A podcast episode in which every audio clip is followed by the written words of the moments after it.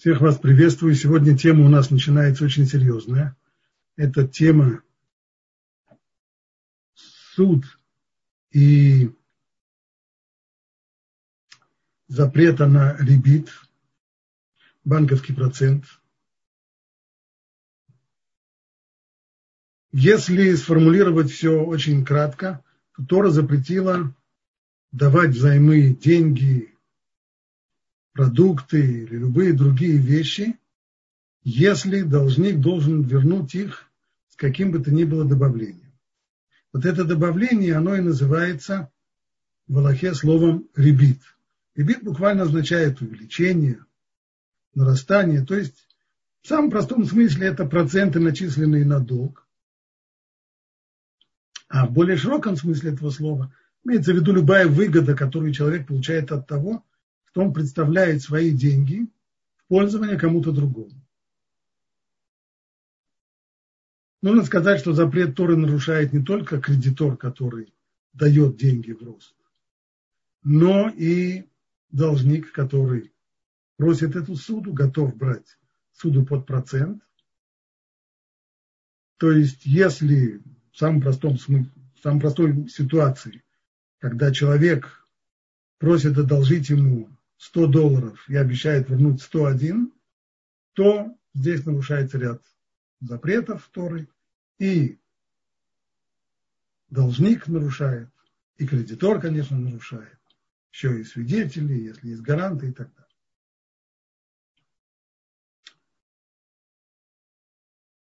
Прежде чем мы перейдем к конкретным законам, к анахот, то я хотел бы сказать здесь несколько слов по поводу понимание вообще этого запрета.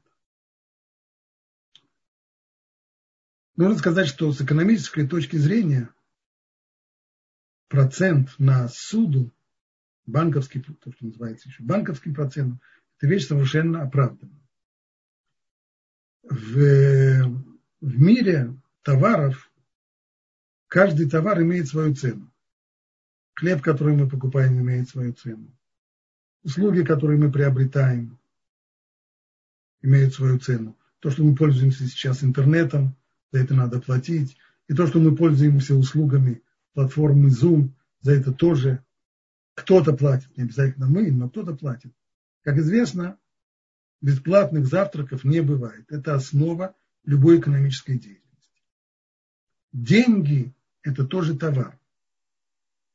Только это, как известно, товар, который выделился из всего мира товаров и превратился в универсальный эквивалент, которым прежде всего все, все остальные товары оцениваются, и за который все остальные товары покупаются. То есть обмен происходит не, не как натуральный обмен в примитивном обществе, а через деньги.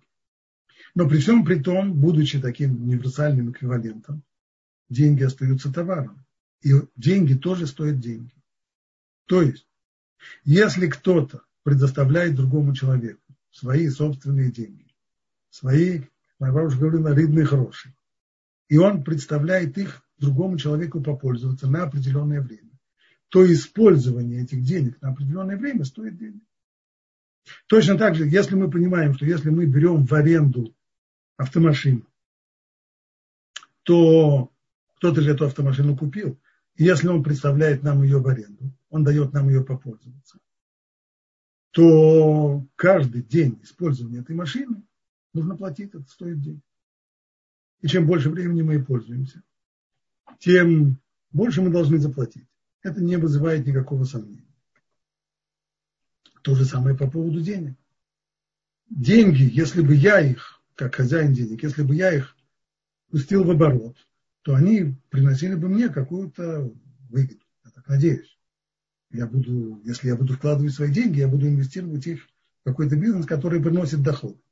Вместо того, чтобы самому инвестировать свои деньги в, в какой-то бизнес, вместо этого я позволяю другому человеку, я отдаю ему эти свои деньги, одалживаю. И теперь он ими пользуется. Деньги у него простают. Так вот, это то, что называется Аллаха Агар Натар, то есть плата за ожидание денег, я ожидаю, пока человек вернет мне деньги, которые я ему дал, то за это ожидание, безусловно, вполне естественно попросить э, плату. Нормально. Человек взял эти деньги.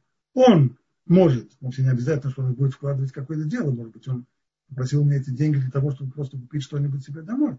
Это тоже может быть, конечно. Но при всем при том, он мог вкладывать это в дело, мог не вкладывать, но я уж точно мог бы вкладывать в это дело. И за ожидание денег, за то, что я даю ему деньги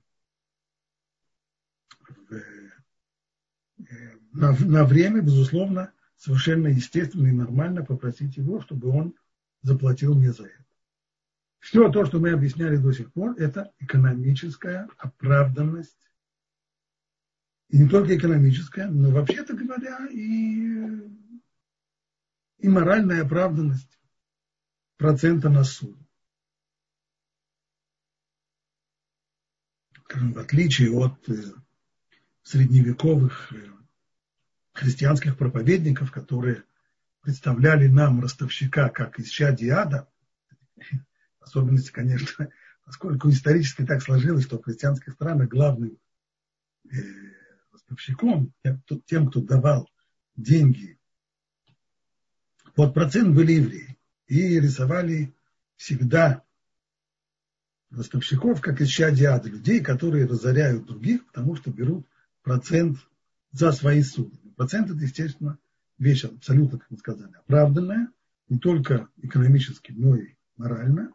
Ну а насколько высок этот процент, это производная от того, какие риски есть при этих судах. Чем выше риск того, что определенные люди не, не вернут суду, тем э, выше должен быть лимит, э, тем выше должен быть. Так это обоснование экономическое и моральное оно действует, пока мы не добираемся до закона.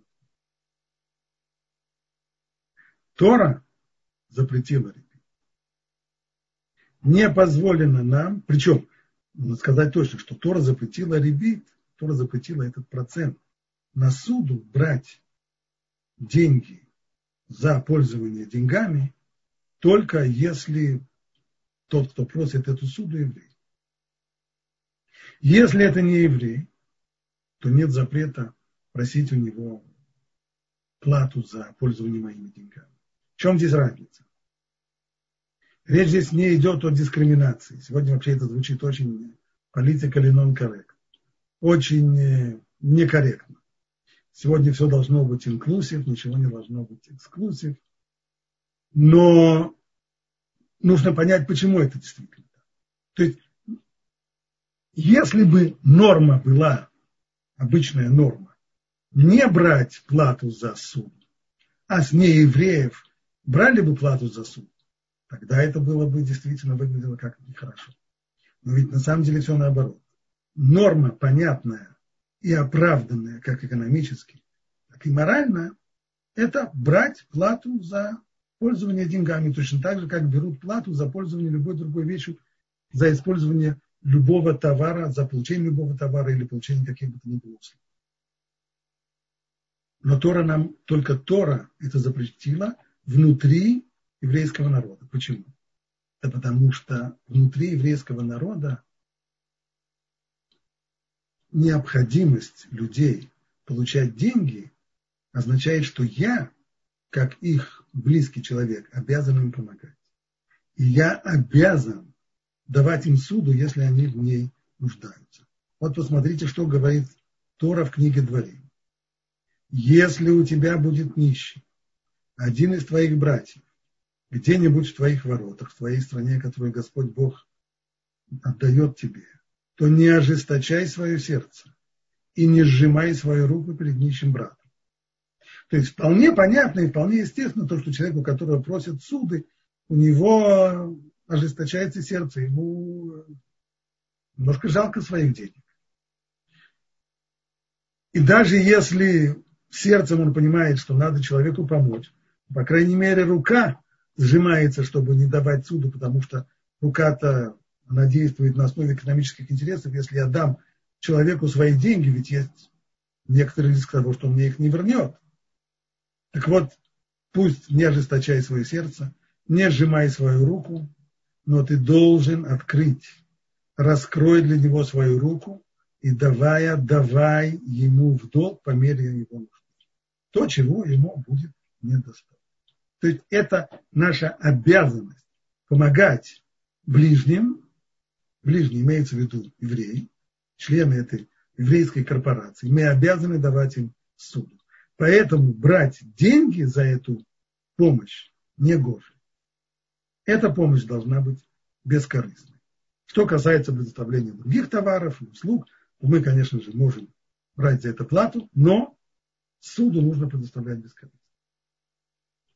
Вот это основа. Таким образом, получается, что все, о чем мы будем говорить в дальнейшем, на этих уроках, посвященных вопросам процента на суду, то речь идет об отношениях между евреями, когда и должник, и кредитор евреи, но нет запрета сужать нееврея под процент, и вторая сторона, точно так же нет никакого запрета просить у нееврея деньги в долг под процент.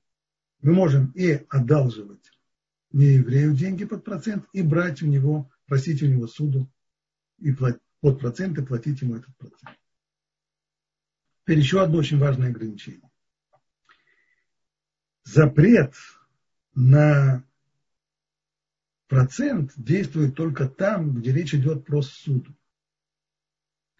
Но он совершенно не действует там, где мы берем какую-то вещь, попользоваться ей, неважно, мы берем ее за плату или даже мы берем ее э, не, и не платим ничего, нам ее дают в пользование даром. Если я прошу у своего товарища машину, дать мне его машину на пару дней, когда мне нужно съездить куда-то, и моя машина, да, моя машина сломана, простаивает, я прошу у него машину. Он говорит, пожалуйста, вот тебе ключи, поезжай.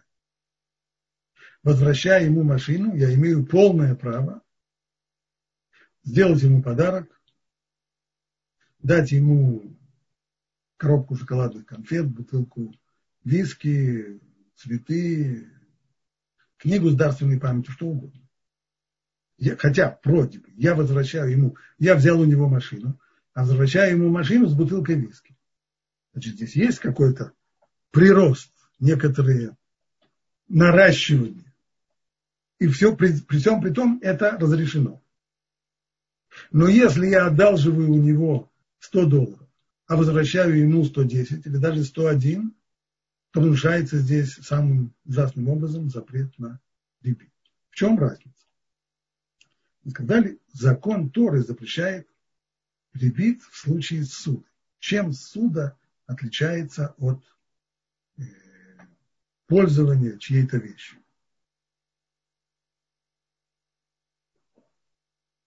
Как говорит Талмуд, мильве леоцаа нитна. То есть суда дана человеку в его полное пользование. Должник приобретает эту суду. Деньги, которые он получил в суду, становятся его. Иными словами, если человек занял в банке 10 тысяч долларов, он еще не использовал даже. Банк не может прийти к нему и сказать, знаешь что, а я передумал, ты мне эти деньги верни. Или, или даже, знаешь, не возвращай. Но пусть эти деньги всегда у тебя будут готовы, так чтобы в любой момент, по моему первому требованию, чтобы ты мне их вернул. Поэтому ты их ни на что не тратишь. Ты их положи у себя где-нибудь в укромное место, и как только я потребую, ты мне их вернешь. Не, не может никоим образом кредитор выдвигать подобные, подобные требования. Как только должник получил эти деньги, он эти деньги имеет право использовать как угодно. Только за ним записался долг. С этого момента он должен, он обязан вернуть э, своему кредитору деньги. Какие другие? Не то, что он взял, не те деньги, которые он взял в кредит, а другие деньги. А эти деньги он может вкладывать их в бизнес, он может их пропить, он может их проесть, он может их подарить своему сыну, он может сделать что угодно. это деньги его. Вот подобного рода получение денег, вот оно и является судой. И в таком случае, когда я одолжил таким образом 100, 100 э, долларов или 100 килограмм яблок для того, чтобы им, например, торговать, если я возвращаю 110 долларов или 110 килограммов яблок, то здесь нарушается запрет на рыбу. Но если я взял другого человека, какую-то его вещь, дрель, э, машину, компьютер, что бы то ни было, и возвращаю ему с добавлением подарка, бутылкой виски или с букетом цветов, то никакой запрет не нарушен, можно так делать, и ничего здесь страшного не случилось. Вот это два основных ограничения. Теперь имеет смысл еще и э, ввести одно серьезное ограничение, а именно, есть случаи, в которых процент на суду запрещен Торой, а есть случаи, в которых мы имеем дело только с постановлением мудрецов. В чем разница? Законом Торы, то, что называется Мидеурайта, запрещен ребит, то есть процент на суду только в том случае, если давший взаймы, он определил и потребовал процент в момент, когда договорились о суде. То есть вот тебе, буквально, вот тебе 100 долларов, вернешь 110. Вот это вот случай, в котором процент запрещен законом Тора. Но если кредитор потребовал вознаграждение за свои деньги, за предоставленную суду, только после того, например, я э, одолжил у кого-то 100 долларов. Он сказал, пожалуйста, вот тебе 100 долларов. Через две недели я возвращаю ему 100 долларов. Он говорит, а как насчет того, чтобы вознаградить меня и быть благодарным? Вот в таком случае мы имеем дело с постановлением мудрецов. К тому же, к тому же, когда возникает ситуация, в которых э, выплачивается процент на нечто, что похоже на суду, но судом не является, как, например, в ходе торговых операций. Самый простой пример, мы будем разбирать более, более конкретно, например, продажа в кредит. Эта вещь стоит, вот такая штука стоит э, тысячу долларов. Если вы покупаете ее наличными, тысяча долларов, если вы будете в кредит, то тогда это вам обойдется в 1100. Э, вот в данном случае мы имеем дело с постановлением мудрецов, который запрещает подобного рода сделок. Сделка, в которую вложен процент, но строго говоря, этот процент, он на суду, которая возникла, на нечто, что очень похоже на суду, но она возникла в ходе торговой операции, в ходе купли-продажи, а не в ходе вот конкретного получения займа, то это запрещено только Мидрабана. Нужно сказать, еще добавить еще одну вещь, что запрет будет нарушаться не только когда кредитору даются деньги за использование его суды, награду за заем, который он предоставил, но и в тех случаях, когда мы ему даем, мы ему выражаем благодарность каким-то другим способом, натурой. Мы даем ему какую-то вещь, либо, либо, например, мы даем ему какие-то услуги за, по пониженной цене. То есть он предоставляет нам суду, мы возвращаем ему суду, и в награду за то, что он дал нам суду, мы предоставляем ему какие-то услуги, которые в другом случае он заплатил бы за них больше. А сейчас мы с него берем заниженную плату. Или в награду за его суду даем ему что-то в аренду по заниженной плате. Например, он арендует у нас квартиру и платит вперед, а в результате мы понижаем ему арендную плату.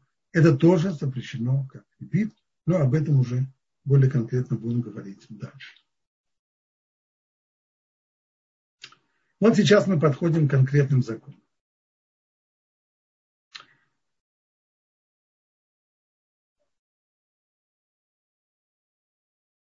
Если человек одалживает не деньги, а, скажем, продукты питания. Все мы часто сталкиваемся с ситуацией, в которой, скажем, у нас мы открываем холодильник и вдруг видим, что у нас кончилось молоко. А ужасно хочется кофе с молоком. Ну, совершенно при, при, привычное решение подобной проблемы – это обратиться к соседям за пакетом молока, за килограмм сахара, за яйцами и так далее. Мы взяли пакет молока, выпили, на завтрашний день покупаем в магазине новый пакет молока, возвращаем соседям. Было, здесь, было ли здесь что-нибудь предосудительное? На первый взгляд, нет. Человек дал нам, он одолжил нам, судил нас пакетом молока и получил пакет молока. Один пакет, один пакет. Конечно же, если я взял у него 10 яиц, поскольку мне не хватает, а вернул ему 12 дюжин, вот это уже очевидная проблема. Здесь перед нами совершенно четко возвращение с приростом. Здесь есть ребит, здесь есть процент за суду. Он меня судил десятками яиц и получил за это два дополнительных яйца. Это, конечно, запрещено. Но там, где мы одолжили 10 яиц и возвращаем 10 яиц, вроде бы придраться не к чему. Совершенно верно. Это с точки зрения закона Тора. Но мудрецы усмотрели здесь определенную проблему. Что будет, если я не сразу возвращаю ему десяток яиц, которые я должен? Я забыл, затуркался. И возвращаю только через неделю. Вспомнил, ой, я же у соседа взял. Напоминаем, сосед мой еврей. Я у него взял десяток яиц. Побежал в магазин, купил яйца, приношу ему. Но с тех пор так произошло, что яйца подорожали. В результате взял-то я у него 10 яиц и возвращаю 10 яиц. Но в денежном выражении получилось, что я взял у него 10 яиц по одной цене, а сейчас возвращаю ему по другой цене. И получилось, что в денежном выражении он получил больше, чем дал мне. Я вернул ему больше, чем от него получил. И хотя с точки зрения закона Торы ничего предосудительного здесь не было. Ибо мы смотрим, в чем была суда. Она была в яйцах, не в деньгах. Десять яиц я получил, десять яиц я вернул. Но это похоже на ребит и может свести несведущих людей, привести их к ошибке.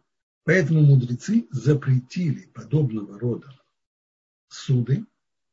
Это называется в Аллахе СА БСА, то есть буквально мерой, мера, мера за меру. То есть я беру определенную меру литр молока с тем, чтобы вернуть литр молока. И мудрецы запретили брать в долг литр молока с тем, чтобы вернуть литр молока, разрешив это только в определенных ситуациях. А именно, например, когда у меня есть немного молока, но недостаточно. Но немного молока у меня есть. Вот здесь я имею право одолжить литр молока у соседа и вернуть ему снова тот же самый литр молока. Вообще, эта тема с ее подробностями, она относится к домашнему хозяйству. Но у нас-то курс занятий, все наши занятия посвящены этике бизнеса. Поэтому я не вхожу в вопросы связанные с домашним хозяйством, конкретно вот, э, с вопросы про молоко, все, что говорил до сих пор о молоке, это только для того, чтобы вести суть дела. А мы сейчас перенесемся к тем вещам, которые касаются именно бизнеса. А что у нас получилось? Что мудрецы запретили брать в долг не только продукты питания, на самом деле, но и товары, с тем, чтобы возвращать товары. Получается, можно, мы имеем полное право брать денежную суду еврея в условии, что мы возвращаем ему ту же сумму, которую взяли. Одалживаем тысячу долларов, возвращаем тысячу долларов. Хорошо? Хорошо и правильно. Но если хозяин магазина овощного, у которого кончаются помидоры, просит у соседа, у которого есть тоже овощ, овощной магазин, и он просит у него одолжить ему пару ящиков помидор, вот это уже, если они оба евреи, то это уже нехорошо. Это неправильно. Потому что мы опасаемся, вдруг, когда он пока что он вернет, помидоры возрастут в цене, возрастет цена на помидоры, и тогда получится, что в денежном возвращении, в денежном эквиваленте кредитор получил больше, чем дал. И это похоже на репит. По поводу денег мы такого не скажем. Хотя, быть может, в, в условиях инфляции, которая есть, если я одолжил тысячу долларов, и пока что, я, я все-таки говорю про доллары, скажем, э, сейчас я хочу быть точным, мы, мы сейчас будем говорить про иностранную валюту, про, э, точнее, про национальную валюту. Перейдем на шекели, либо на рубли. Потому что это важно сейчас. Итак, предположим, человек, живя в, в России, берет суду в 10 тысяч рублей. Возвращает 10 тысяч рублей. Но пока что инфляция привела к тому, что покупательная стоимость рубля с тех пор понизилась. Или наоборот, она повысилась. В случае, когда она повысилась, возвращает он на самом деле те же тысячи рублей. Но за эти тысячи рублей на сегодняшний день можно купить больше апельсинов, больше коробков спичек, больше долларов в конце концов. Это нас не волнует. Ибо суда дается в деньгах. Поэтому там, где человек в России взял суду, там, где один еврей взял у другого еврея в суду 10 тысяч рублей и вернул ему 10 тысяч рублей, то все хорошо. А вот теперь поговорим именно о долларах. А как отнестись к судам в долларах в тех странах, в странах за пределами Соединенных Штатов? В той же России, в Израиле, в Украине. Там есть свои национальные валюты. Но вместе с тем доллары США тоже имеют там определенное хождение. Мы знаем, что деньги разрешено брать, денежные суды разрешено брать, а товары мерой за меру нельзя брать. А чем являются доллары в странах за пределами Соединенных Штатов? Они являются деньгами или они являются товарами? Снова основы макроэкономики. В любом товарном обмене существует два компонента – деньги и товар. Деньги – это тоже один из товаров. Исторически получилось почти во всех странах, что это было когда-то серебро. Так вот, серебро, оно выделилось из всего мира товаров, став универсальным эквивалентом и универсальным платежным способом. Стало быть, в тот момент, когда в каком-то государстве устанавливается, что определенного рода банкноты, казначейские билеты государственного банка являются не только универсальным эквивалентом, но и универсальным средством платежей, то вот эта национальная валюта, она имеет статус денег. А все остальные иностранные валюты таким образом становятся товаром. Поэтому, скажем, если мы возьмем Россию, то в России израильские шекели – это не деньги, а товар. За определенное количество рублей можно купить израильский шекель или даже 100 шекелей. Но это товар. Что касается доллара, по идее нужно сказать то же самое. Ведь в России национальная валюта – это рубли, в Украине гривны, в Израиле шекели. А доллары – это товар, который покупается за деньги, точно так же, как покупаются и другие товары. Поэтому скорее всего, нужно сказать, что суды в долларах с точки зрения Аллахи проблематичны. Правда, нужно знать, что есть авторитеты, которые говорят, что это не так. Ибо, говорят они, верно, что в каждой стране есть национальная валюта. Но вместе с тем, в тех странах, где доллары имеют определенное хождение, многие люди расплачиваются долларом, покупают за доллары, пересчитывают на доллары, то поскольку доллары имеют определенное хождение, то их следует рассматривать тоже как деньги. Вторая дополнительная валюта, вторая денежная единица вдобавок к национальной валюте. Такое мнение есть. Э, согласно этому мнению, нет никакой проблемы одалживать э, доллар. Итак, есть два мнения. По одному, суды в долларах – это проблема в тех странах, в странах за пределами США. Точно так же, как суды в евро за пределами Евросоюза. По другому мнению, это нормально и легитимно. Как быть на практике? В принципе, следует устражать устражать и посчитать, что проблема в долларах проблематична. А как же тогда быть, если люди хотят одалживать в долларах или единственный возможный человек, к которому мы обращаемся за помощью, он говорит, что он может одолжить у него есть доллары. Здесь я напоминаю еще одно правило, закон, который был сказан уже раньше, а именно.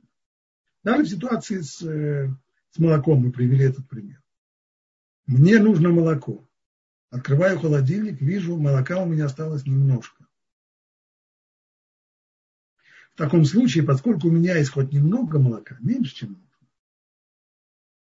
я могу обратиться к соседу еврею и, купи, и одолжить у него пакет молока на основании того, что у меня уже есть это молоко. В чем здесь идея? мудрецы запретили брать суды не в деньгах, а одалживать, брать в долг продукты питания, либо какие-то вещи из опасения того, что когда мы будем их возвращать литр за литр, то литр молока может уже стоить больше. Но поскольку в момент, когда я беру этот литр молока, одалживаю соседу литр молока, у меня уже есть молоко, которое я могу ему вернуть прямо сейчас, не дожидаясь, пока цена на молоко возрастет, то в таком случае мудрецы не запретили. Хотя, конечно, что сейчас у меня, понятно, что литра у меня нет. И все, что я у него должил, я не могу сразу. Это верно. Но вместе с тем, поскольку хотя бы немного молока у меня есть, в таком случае мудрецы не запретили одалживать продукты питания мира и земли. Аналогично с долларом. Поскольку я хочу взять суду в долларах, и устражая, мы считаем, что доллары в странах за пределами Соединенных Штатов – это товар, то я могу брать суду в долларах только если у меня эти доллары есть. И если у меня есть хотя бы 10 долларов, то я могу уже просить суду и в 100 долларов, даже 1000 долларов. Лучше, конечно, иметь 100 долларов, чем 10 это всегда лучше. Но даже если есть всего 10 долларов, строго по закону можно в таком случае э, просить и получать суды в долларах, и давать суды в долларах. Более того, если я, имея в кармане 100 долларов, получил у человека суду 1000 долларов, теперь я должен ему возвращать.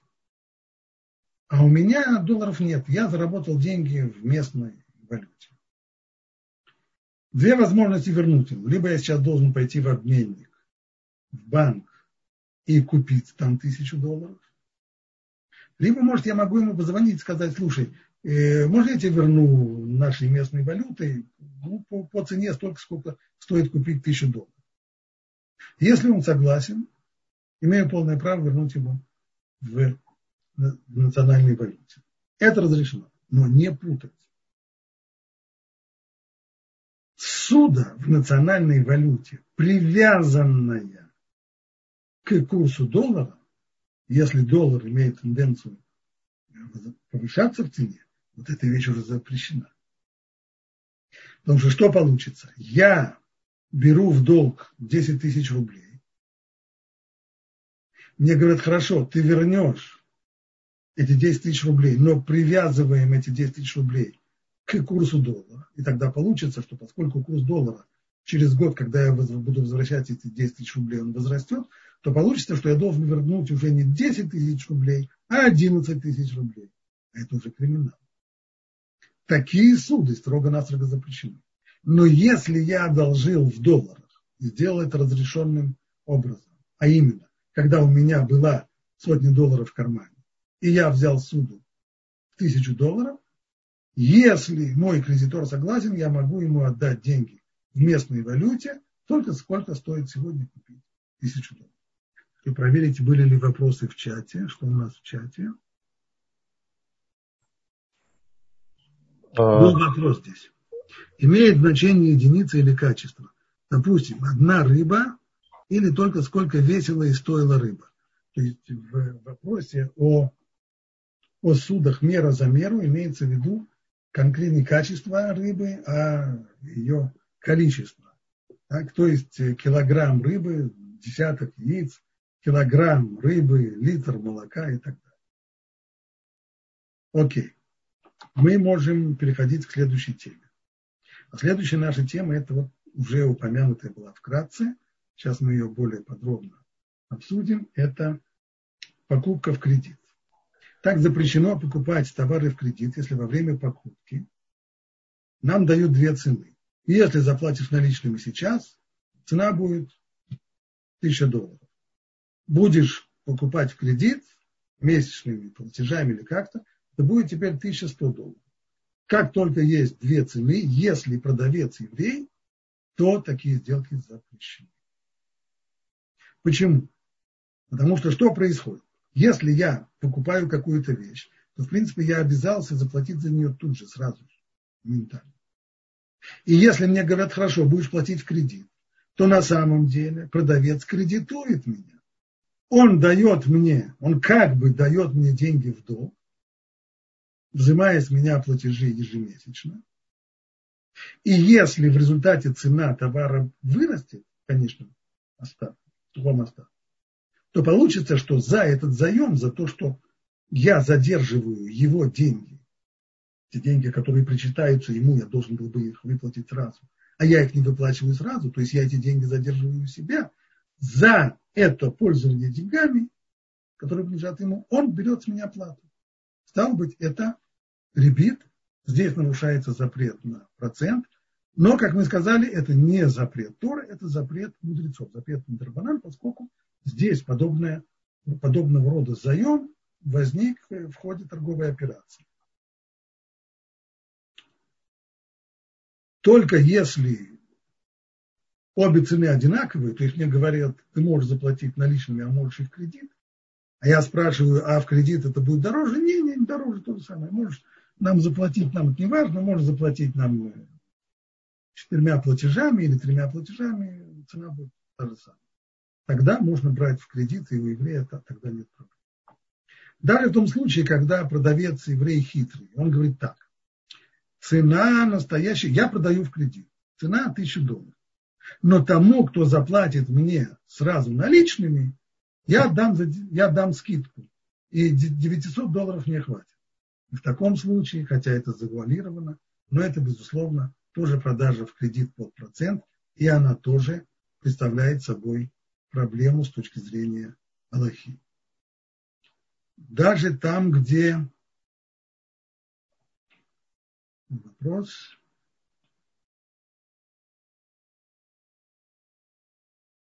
как быть с Машкантой? Э, ну, прежде всего, Машканта, то есть это ипотечное судо. Ипотечное судо берется в банке. Безусловно, как любая суда под процент, она представляет собой проблему. И единственная возможность брать суду в банке, это только если у банка есть, если банк еврейский, скажем, банк, который принадлежит евреям, и у них есть ЭТРСК, я сейчас не буду входить сию секунду определение понятия ТРСК, но, в общем, это документ, который, представ, который изменяет суть сделки между нами и представляет ее вместо суда, и представляет ее как участие в, в, моих, в моем бизнесе. Я потом это объясню. Только тогда можно брать ипотечную суду в банк. Кстати, не только когда мы берем суду в банке, но и там, в том случае, когда я покупаю квартиру, и подрядчик мне говорит так. Эта квартира стоит 200, 200 тысяч 200 тысяч долларов. Либо ты выкладываешь 200 тысяч долларов сразу, либо ты платишь в кредит, в несколько платежей. Но тогда, смотри, эту цену мы привязываем ее к индексу цен на стройматериалы. То поскольку индекс цен на стройматериалы все время растет, иными словами, это продажа в кредит под процент. И это, она тоже представляет собой проблему с точки зрения Аллахи.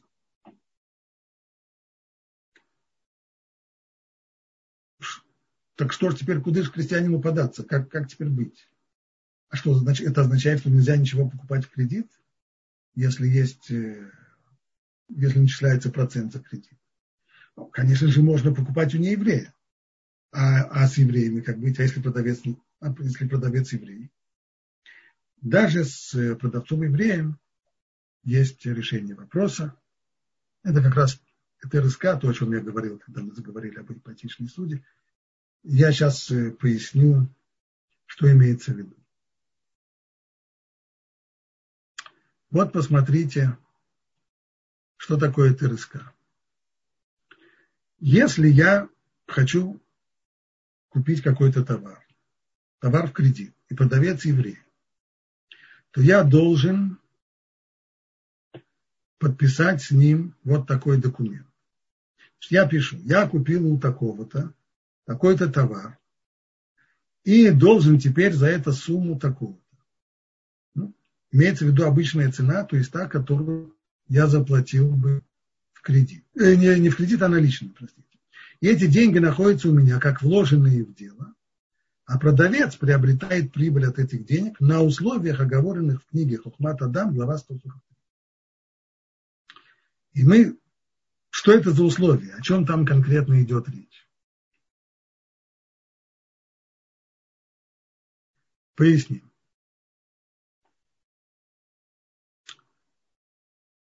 Значит, еще раз ситуация. Я покупаю, предположим, я собираюсь э, писать какие-то вещи, давать уроки э, через Zoom и так далее. Для этого мне нужен компьютер. Новый компьютер. Я его покупаю для того, чтобы зарабатывать деньги. Это, в общем-то, мой бизнес. Прихожу я покупать в магазин, покупать компьютер. Мне предлагают, есть возможность купить в кредит. Очень хорошо, мне это очень подходит. Но тогда это будет стоить дороже. А продавец еврей, как мне? Если я соглашаюсь покупать в кредит, это означает, что продавец сужает мне деньги. Вместо того, чтобы я выплатил ему деньги сразу, а за эту суду он берет определенную мзду. Это проблема. Но благодаря и ТРСК, вот этому документу, который мы сейчас смотрим, мы пишем здесь, эти деньги находятся у меня как вложенные в дело. Иными словами, мы говорим, мы подписываем, я и продавец подписываем документ, по которому мы оба согласны, что те деньги, которые я не доплатил ему сразу, будут рассматриваться не как суда, а как его вложение, его э, инвестирование в мой бизнес. У меня есть бизнес, я зарабатываю деньги при помощи компьютера, а он инвестирует деньги в мой бизнес. И только мы договариваемся, что если я выплачу ему обычную цену, то есть вместо того, чтобы давать ему конкретный э, рапорт о моих доходах и отделять ему какую-то долю в моих доходах, на которую он, безусловно, имеет право как инвестор в мой бизнес, мы договариваемся, что если я буду платить ему отступные, скажем, 5% в месяц, то тогда я не обязан ему давать отчет о том, сколько я зарабатываю при помощи этого компьютера и какие у меня вообще доходы, расходы, и, может быть, я вообще прогорел. Просто договорились, что за 5% я не обязан давать ему никакие, э, никакого рапорта и никакой другой доли в доходе. Вот это, если мы подписываем этот документ, то он позволяет нам приобретать вещи в кредит. Был вопрос в чате. При покупке товара в магазине продавец предложил цену ниже, если заплатить не картой, а наличными. Как быть? В таком случае покупать наличными, либо подписывать ТРСК. Вот это единственные две возможности. Если мне предполагается, то есть, секундочку, секундочку, если я правильно понял, заплатить не картой. Э, если, если речь идет только о оплате э, банковской картой, но это оплата Э, эта оплата тут же сразу, не в, не в кредит, а в конце месяца уже эти деньги будут перечислены, то здесь это не вопрос кредита, здесь это просто вопрос. Если он получит, если он получит наличными, то он тогда, скорее всего, не заплатит налогов за, за эту продажу. А если будет через банковскую карту, то ему придется включать это в свою налоговую ведомость и оплачивать. Здесь это не проблема Здесь это не проблема ребита. Поэтому в таком случае можно и заплатить и банковской картой. Но если банковской картой означает несколькими платежами, конкретно в кредит, вот тогда это проблема. И тогда единственная две возможности. Либо не пользоваться, не покупать в кредит, а покупать за наличные. И снова выплата в один, в один платеж. Это тоже все равно, что выплата наличными, либо подписать с ним вот такой договор ЭТРСК, который я здесь привел, я его привел в переводе на русский язык, понятно, что он существует и на языке оригинала, на, на нашем кодыш, на иврите. И подписав подобную, подобного рода вещь, можно, э, можно брать в кредит. Что же касается предыдущего вопроса, который был задан по поводу э, покупки квартиры кредит, когда мы берем машканту, ипотечную суду, то там нужно сказать, что вещи оказываются более легкими, ибо если мы это делаем через банк, то есть мы не просто платим в кредит э, подрядчику, который строит этот дом, а мы платим через банк, то поскольку у банка, я имею в виду сейчас израильские банки, то поскольку у банка есть обязательно ТРСК, вот этот вот документ, и во многих израильских банках уже на протяжении последних пару десятков лет – ТРСК входит как часть устава банка, то получение, получение машканты ипотечной суды под проценты не представляет собой логической проблемы. Более сложная ситуация в, в заграничных банках, не еврейских. Почему? С одной стороны, казалось бы, нееврейский банк, наоборот, нет проблем. Мы сказали, что у еврея можно брать деньги под процент. Да. Но сегодня мы имеем дело с банками акционерными. А держателями акций этого банка могут быть самые различные люди. Среди них может быть часть, часть евреев. Мы не знаем. Банк не дает нам отчета о том, кто является его акционерами. И здесь мы входим в очень сложную, сложный вопрос об акционерных обществах, который мы сегодня рассматривать не будем, но, безусловно, ему будет посвящен, скорее всего, отдельный урок, и мы все эти вопросы будем рассматривать отдельно.